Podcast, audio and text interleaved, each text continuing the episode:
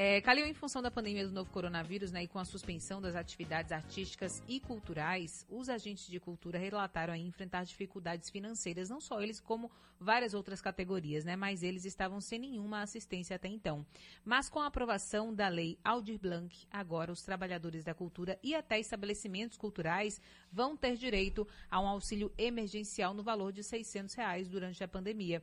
A aprovação da lei foi comemorada por artistas e agentes culturais, mas ainda gera uma série de dúvidas para os beneficiários. E para falar sobre este assunto e como a lei né, será aplicada, a gente conversa agora com o diretor teatral e presidente da Fundação Gregório de Matos, Fernando Guerreiro. Bom dia, Fernando. Bom dia, Cris. Bom dia, Calil. Bom Adoro dia. a Rádio Sociedade, né? Desde a minha infância. Então, sempre que eu sou convocado, eu, na mesma hora, aceito. Estou aqui para tirar as dúvidas, conversar sobre esse assunto aí que é muito importante. Então, porque você é novinho, né, Fernando? Novinho a olha, eu peguei Armando Mariani.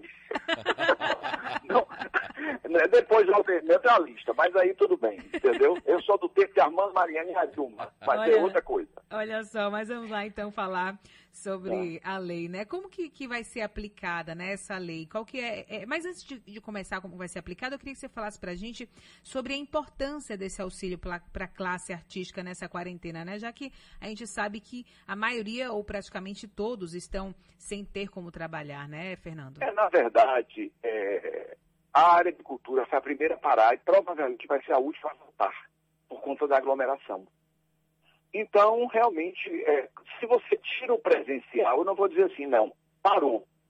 Não tem nada. Não, porque a gente continua hoje com as lives, com o audiovisual, mas é um formato novo em que os artistas estão tendo que se adaptar numa velocidade muito grande e a monetização é muito complicada ainda, porque é nova. Então, hoje, para você ganhar dinheiro com live, para você é, monetizar uma live, é um processo lento. Algumas pessoas já estão fazendo. Mas no frigir dos ovos, muitos artistas estão em dificuldade mesmo, né, porque já vinham numa situação delicada antes e é, é, todo mundo foi pego de surpresa e a gente está aí tentando fazer o que pode, distribuição de cesta básica, né, eu estou tentando é, reativar alguns editais, mas chegou essa lei emergencial que, na verdade, foi uma conquista. Né, toda a classe trabalhou para isso, né, juntamente com os fóruns de gestores, que tem um fórum de gestores estaduais e municipais, e essa lei já foi aprovada e agora é, o recurso precisa ser repassado. Né, a próxima etapa, mas ontem é, é, teve uma reunião com o ministro do Turismo, né, que na verdade é Cultura e Turismo juntos, e ele disse que no máximo daqui a 20 dias esse, esse recurso deve estar sendo repassado. E isso, obviamente, vai dar um alívio grande aí para a classe. É, assim, na prática, né? Como que a lei era, ela será aplicada na prática?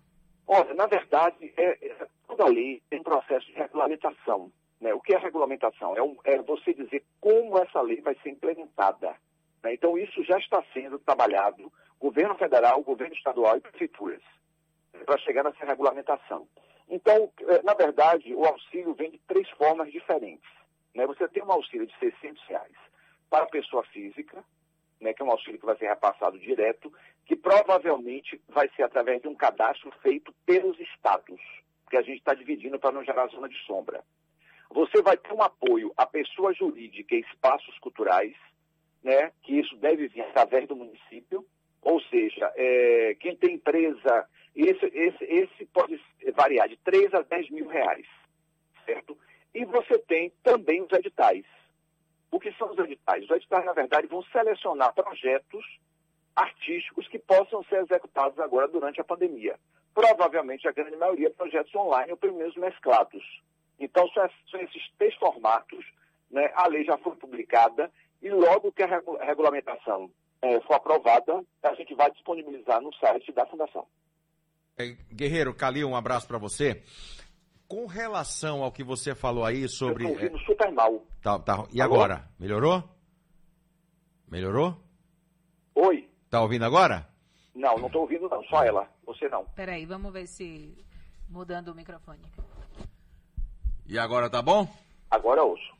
Muito, muito lá. Guerreiro Calil, deixa eu te perguntar o seguinte: você falou aí sobre a definição é, de pessoas físicas e de pessoas jurídicas para é, o futuro recebimento deste, deste auxílio. O que, que vai definir esses critérios?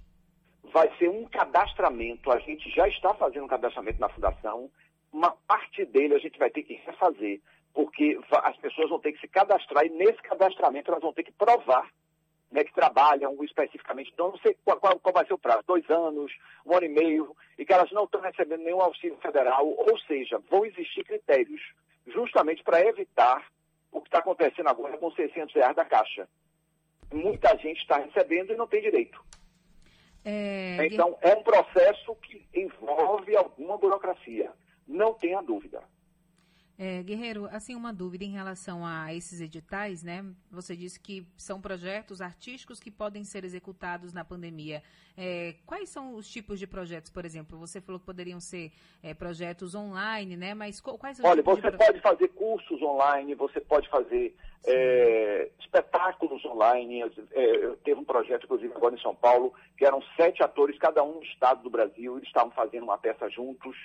Né? Você pode fazer trabalhos com literatura, você pode fazer dar aula de dramaturgia, ou seja, fazer exposição online. Você tem uma gama enorme, produzir vídeos, produzir curtas e longas metragens.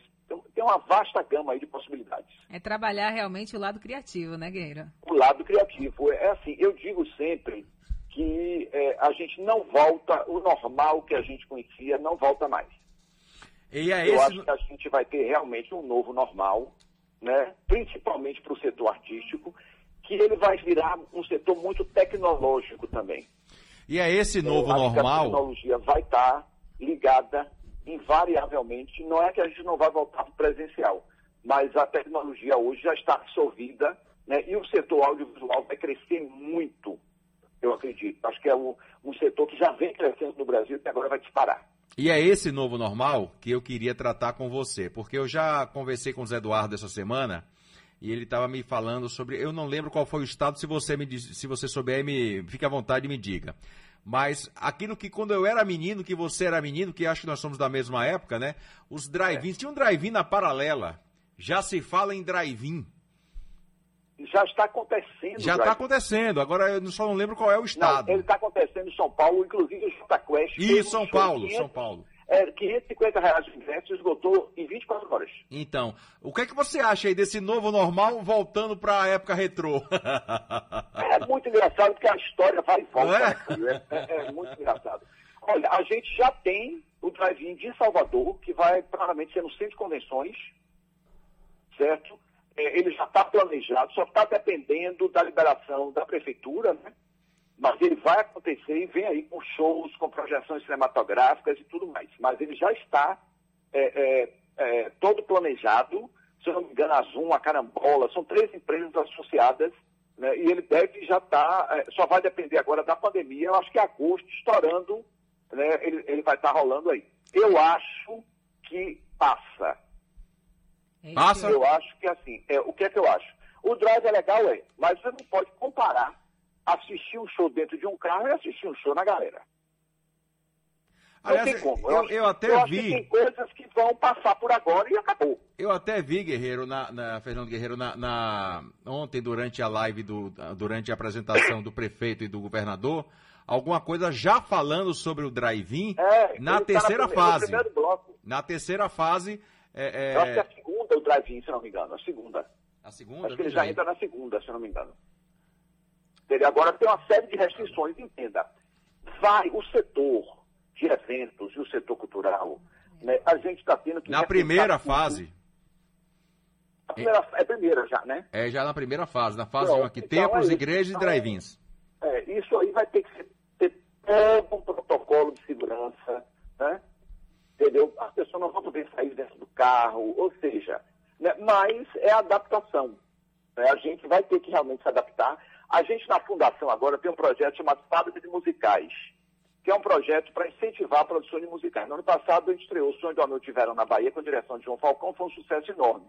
E agora, quando a pandemia bateu, nós já tínhamos aprovado o segundo projeto, chamado NAU. Esse projeto vai acontecer já virtualmente presencialmente.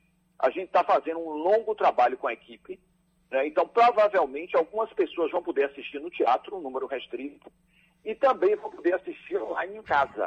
Então vai ser uma experiência realmente muito interessante. Alguns atores vão estar no palco, outros atores vão estar online, no computador, contracenando. Então esse espetáculo, para mim, assim, vai ser uma revolução, porque ele já vem com esse novo formato.